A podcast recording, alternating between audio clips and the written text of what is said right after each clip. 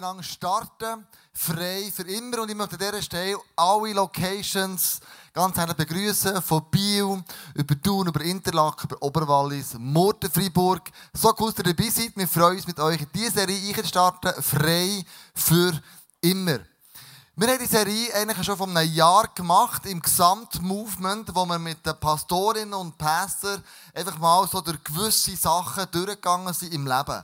Wo wir in den Spiegel geschaut haben und gesagt, welche Muster habe ich mir in meinem Leben angeeignet, die eigentlich mehr wie eine Gefangenschaft einführen. Wo ich wie eine Eisenkugel mit mir die ganze Zeit umschleife und das Dramatische daran ist, ich habe mich daran gewandt an die Eisenkugel. Und, ähm, und es geht darum, dass Jesus gesagt hat, ich habe euch ein Leben in der Freiheit versprochen. Und diese Serie geht es darum, die Eisenkugeln, die ich anhabe, die zu erkennen, in den Spiegel zu schauen und die dann auch wieder abzulegen. Und vielleicht hast du gemerkt, dass deine Leidenschaft für Kirche, deine Leidenschaft für Jesus, deine Leidenschaft für Small Group vielleicht ein bisschen abgenommen hat.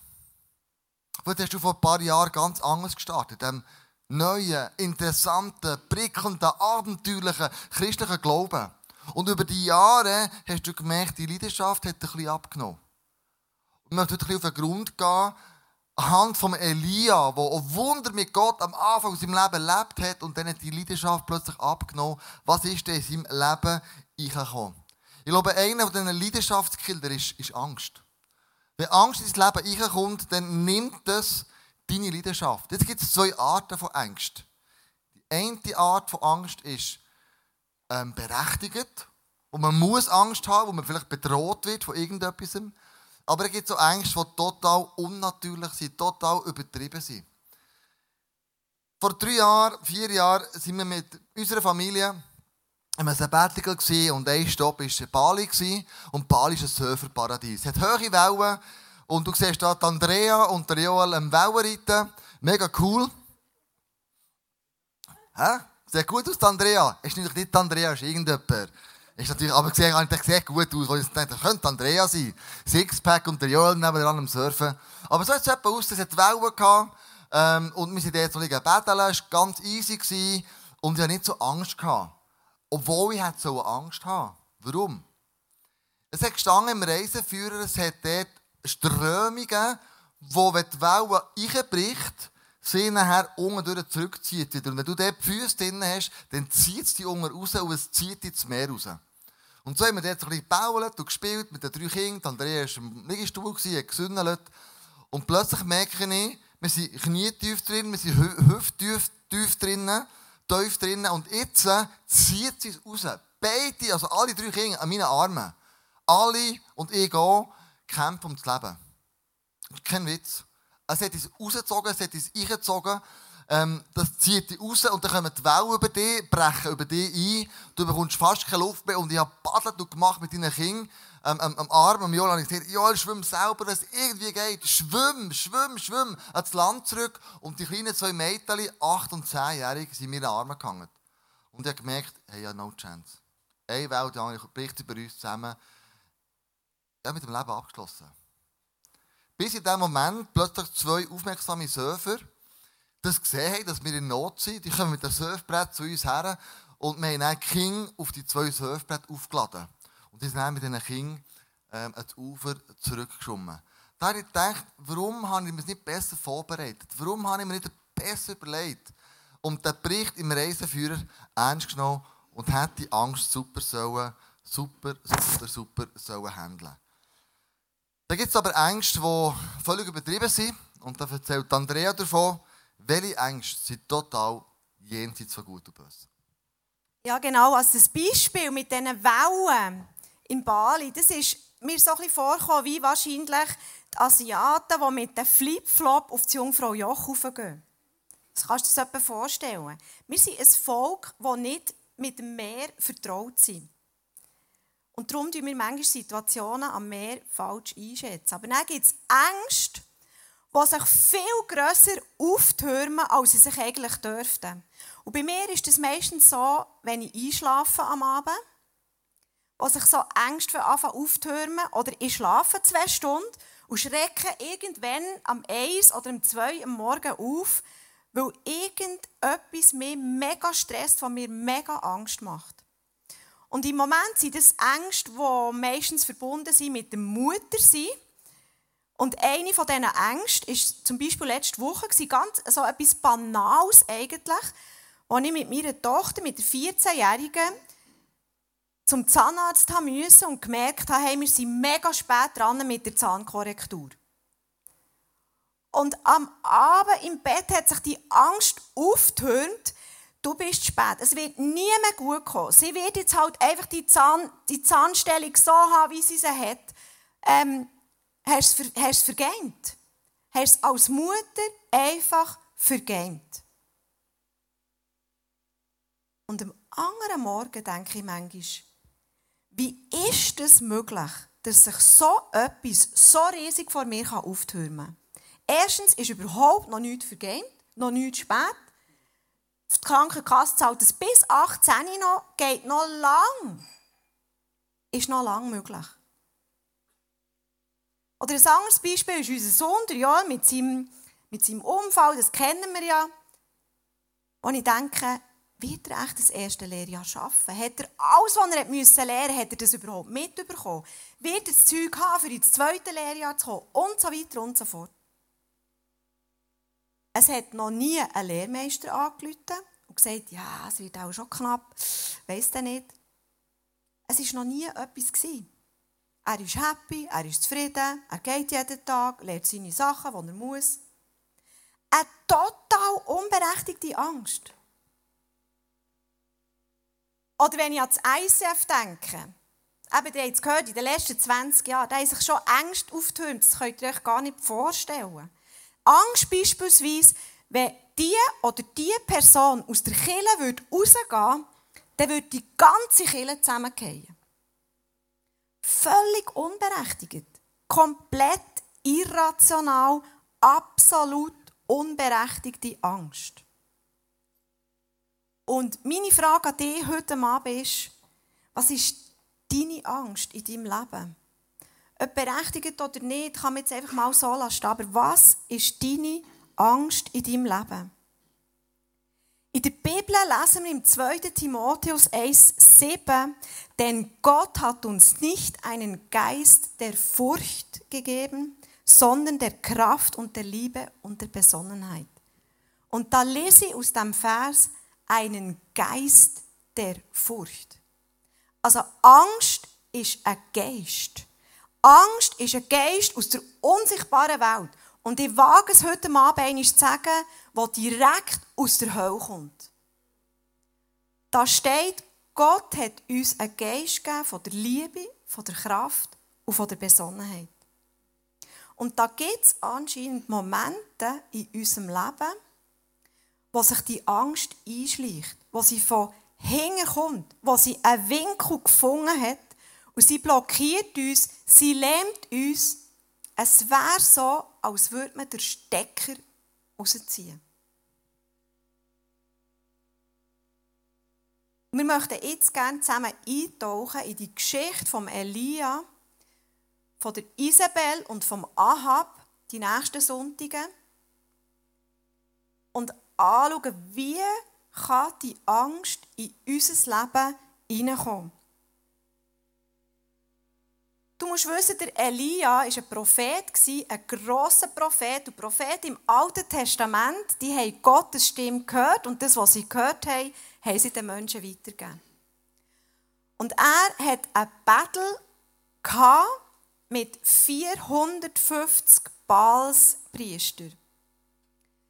Baal, das war dann zumal der Gott, den man angebetet hat. Und im Neuen Testament wird der Belzebub erwähnt für Teufel. Und Belzebub ist eine Ableitung vom Baal. Also man kann sagen, dass sie eigentlich Satanisten waren. Und du musst dir die Situation vorstellen, auf der einen Seite war der Elia, hat einen Altar gebaut und auf der anderen Seite waren die 450 Balspriester, Satanisten, die einen Altar gebaut haben. Und es ist darum gegangen, der Elia wollte, dass sich Gott grossartig zeigt und zeigt, wer er ist, in seiner ganzen Macht, in seiner ganzen Größe. Und sie haben gebetet und sie haben gemacht und haben da. Und es ist, er hat sogar den Altar noch mit Wasser übergossen, dass sich Gott noch mächtiger zeigen kann. Und es ist passiert, es ist Feuer vom Himmel gekommen und das ganze Opfer ist verzehrt worden vom Elia. Gott hat ein riesengroßes Wunder gemacht vor seinen Augen. Und alle Menschen, es war ein öffentliches Wunder, alle Menschen, alle haben gesehen, dass Jahwe der wahre Gott ist von Israel. Und er hat dann auch noch alle 450 Balspriester umgebracht. Also es war ein unglaublich krasser Moment. Gewesen. Und du musst wissen, bis zu diesem Wunder hat es drei Jahre lang nicht geregnet. Und ab diesem Zeitpunkt hat es wieder angefangen regnen. Und viele von euch werden jetzt sagen, ja gut, also wenn ich ein solches Wunder würde erleben dann würde ich nie mehr, also ganz sicher nie, nie, nie mehr an Gott zweifeln. Hm. Wenn ich ein solches Wunder würde erleben würde, ich nie mehr, gar nie mehr zweifeln.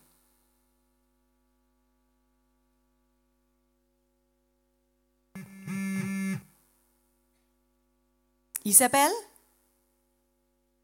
Ich hoffe, es heisst niemand Isabel von euch heute Abend. Nicht so eine gute Person. Du musst wissen, Isabel, das war Königin, dann zumal. Und Isabel war die Tochter von Ed Baal. Das war der Hohepriester von all diesen Balspriestern. Und bei der Geburt hat er Isabel am Tod geweiht dass sie eines Tages am Ball wird geopfert werden. Und ich habe mir überlegt, als ich das gelesen habe, was für eine absurde Vaterliebe ist das?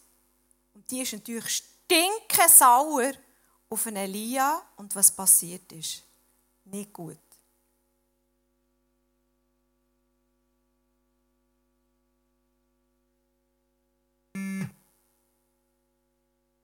Die Götter sollen mich schwer bestrafen, wenn ich dir nicht heimzahle, was du diesen Propheten angetan hast. Morgen um diese Zeit bist auch du ein toter Mann.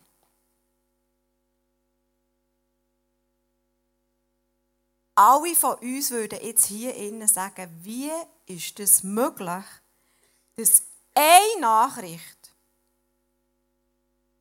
eine Nachricht. Alles, was der Elia jetzt gerade vor kurzem erlebt hat mit Gott, kann zerstören. Wir können doch sagen, Elia, nimm es mal ein locker. Das spielt doch keine Rolle, die eine Nachricht. Er hätte ja zurückschreiben LOL, in the name of Jesus zum Beispiel. Ja, er war ja schon noch recht krass drauf, oder?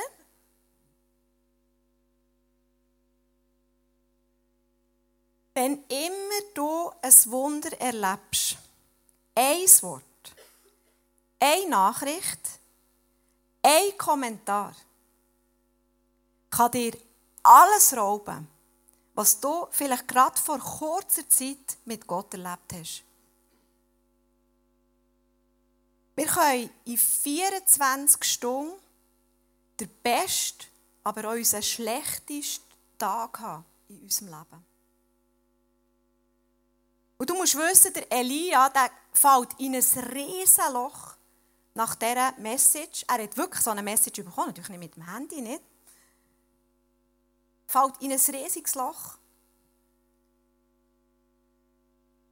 Ein paar Stunden später sitzt er unter einem Strauch.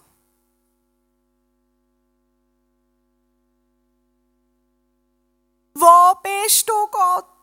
Ich spüre dich nicht. Du sollst wieder mal ein Wunder machen. Wo bist denn du? Hä? Überlegen wir, hä, wie ist das möglich? Aber ich fühle mich recht abgeholt durch die Situation, geht es nicht uns so häufig genau gleich. Die Bibel sagt, wir kämpfen nicht gegen Fleisch und Blut. Die Bibel sagt, unser Leben, in unserem Leben spielt sich ein geistlicher Kampf ab.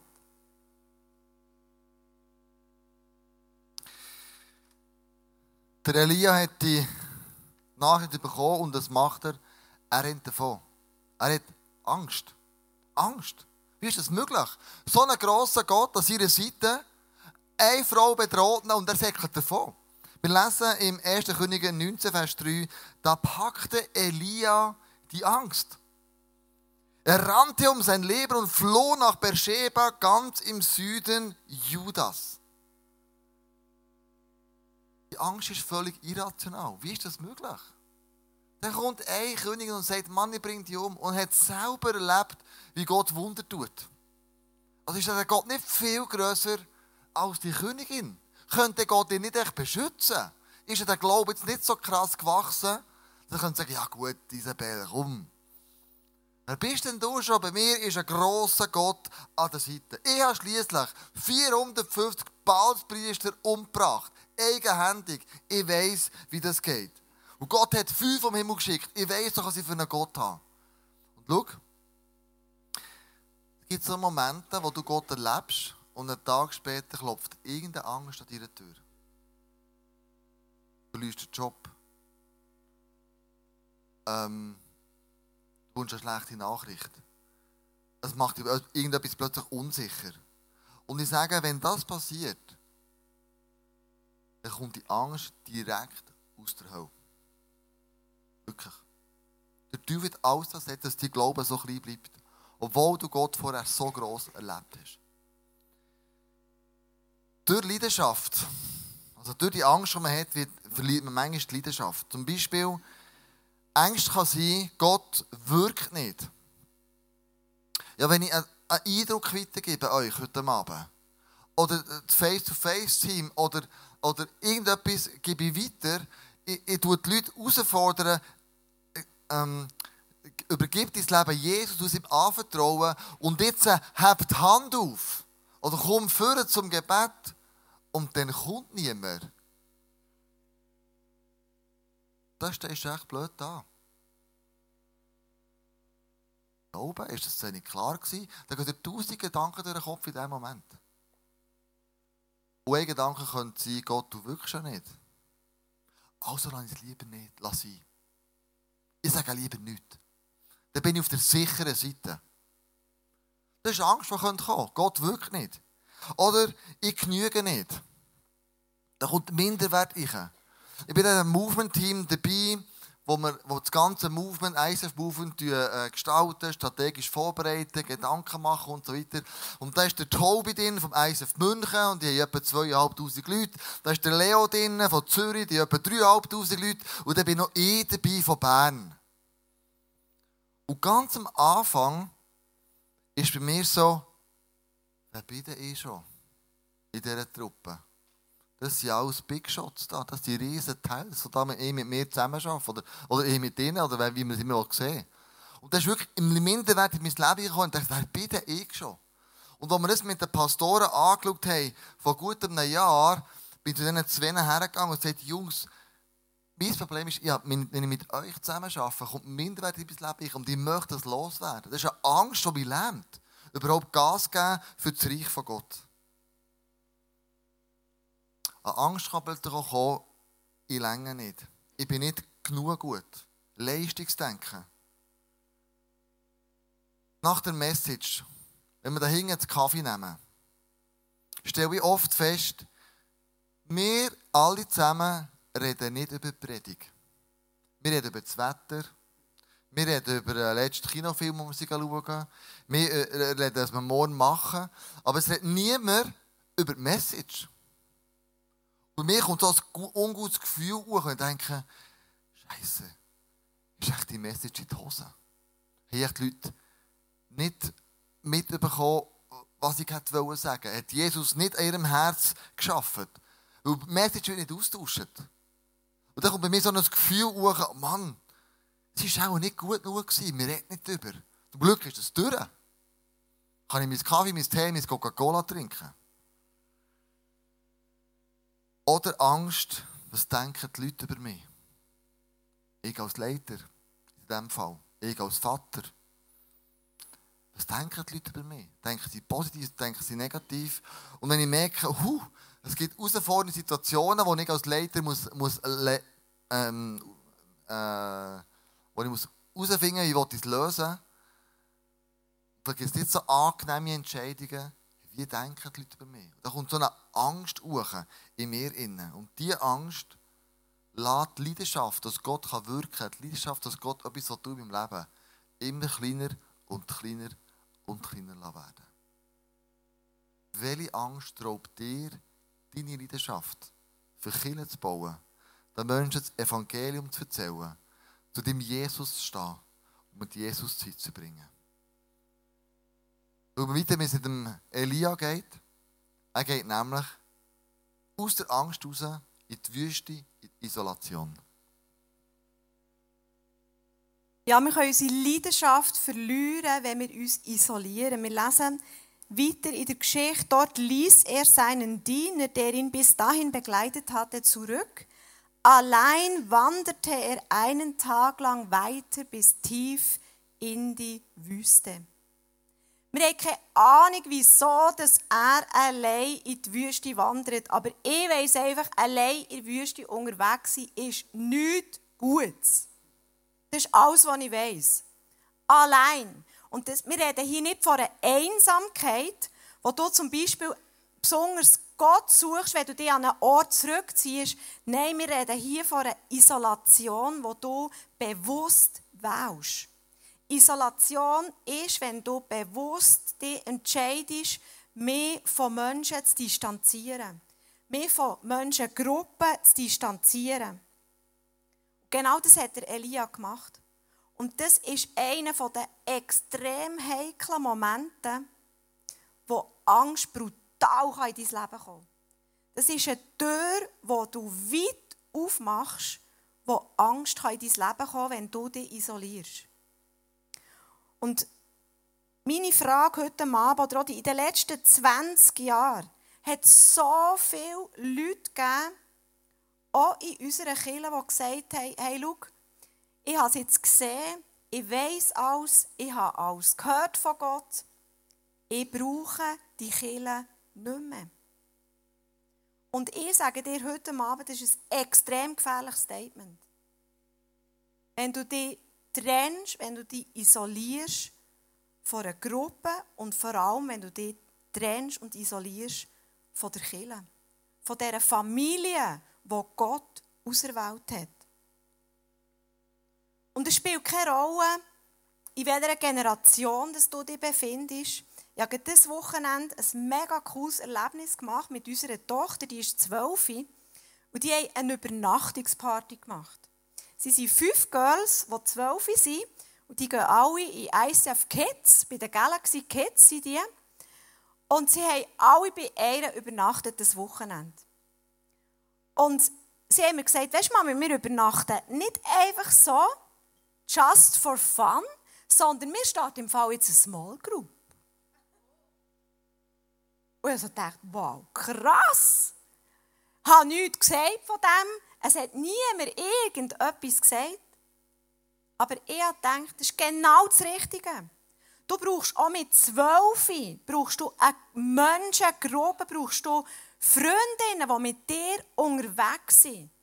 Und ich sage dir heute Abend, auch du brauchst Menschen, die du mit ihnen unterwegs sein Du brauchst eine Small Group, du brauchst eine Kirche, darum musst du auch hierher kommen am Sonntag. Das ist der sicherste Ort, wo du übrigens kannst sein am Sonntag. You never walk alone. Wir nehmen aus dieser Elia-Geschichte heraus, allein durch die Wüste wandern, ist keine gute Absicht. In dieser Wüste innen ist der Elia, wie gesagt, unter den Strauch gehockt. Und wir lesen im 1. Könige 12, wie es ihm da geht, unter dem Strauch. 1. Könige 19, Vers 4. Und er kam und setzte sich unter einen Ginster und wünschte sich zu sterben.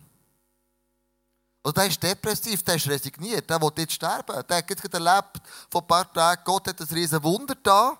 Hey, Feuer kommt vom Himmel, es fängt wieder an regnen, 450 Balspriester.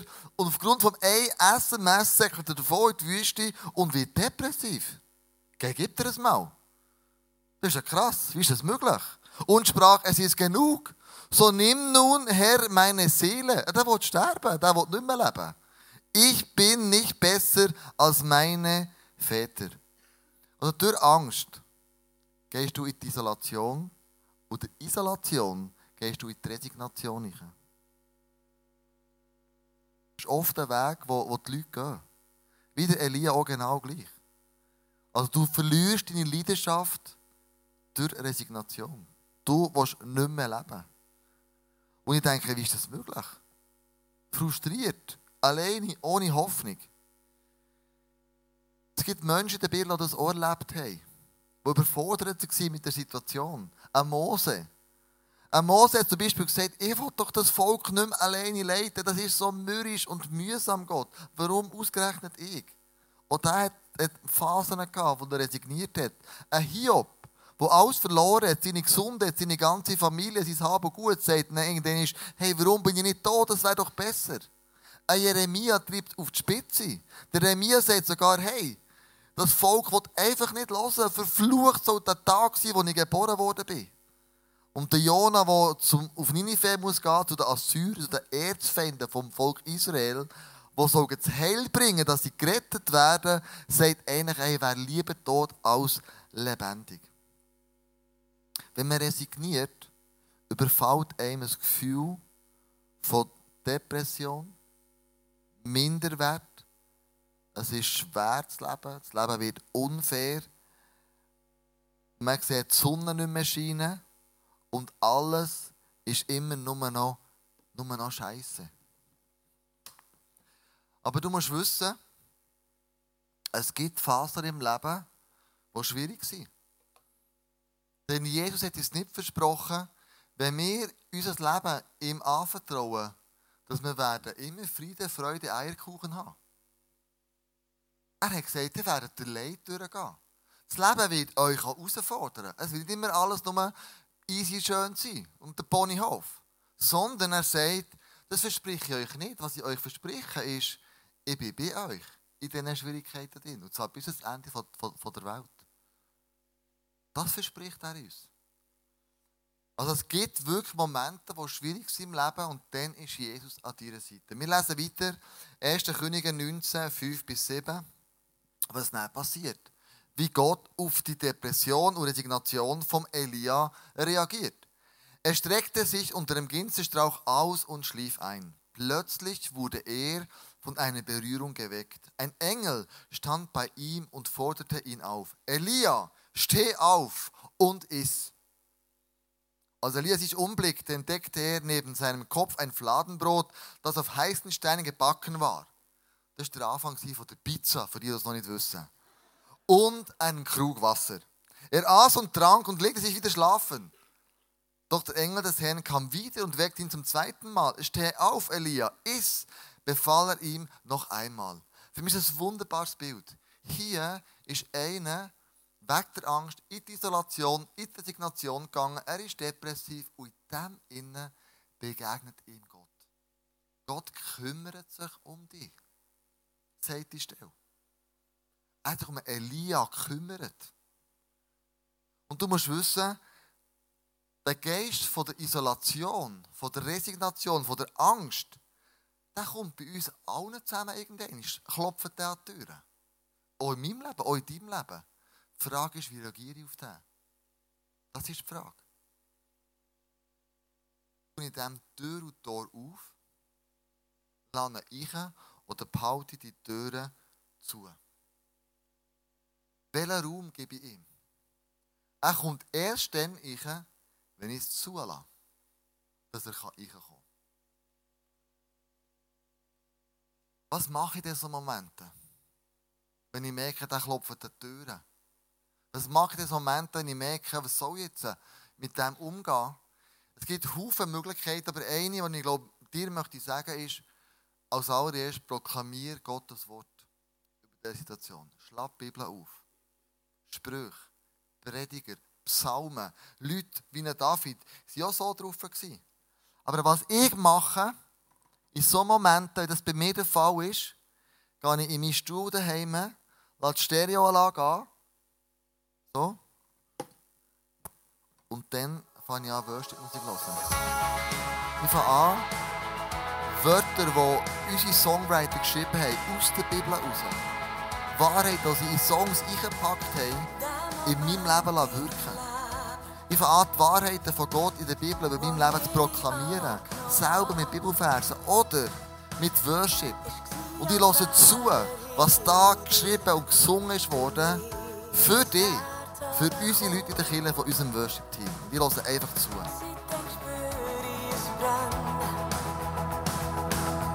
Eine tiefe Sehnsucht nach mehr. Du hast in mir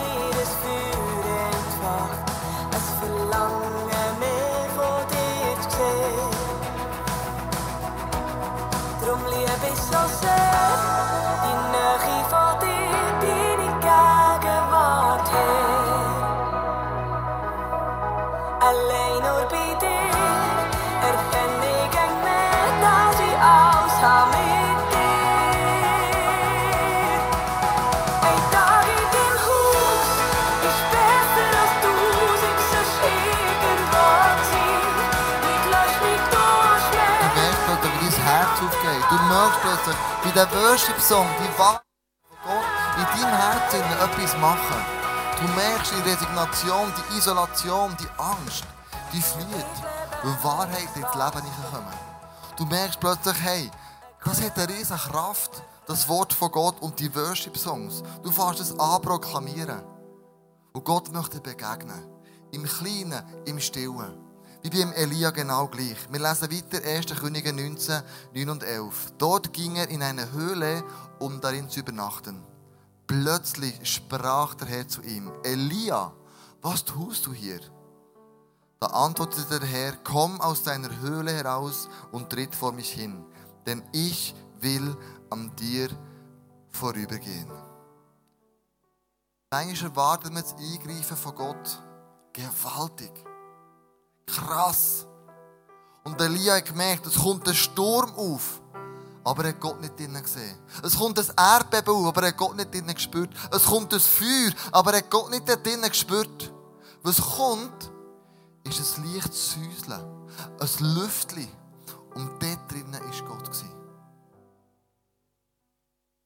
So redet Gott zu dir, wenn du in der Angst inne bist, wenn du in die Isolation in dich begeben hast, wenn du resigniert bist. Er redet fein, unspektakulär, unspektakulär, aber er redet zu dir ganz, ganz, ganz persönlich.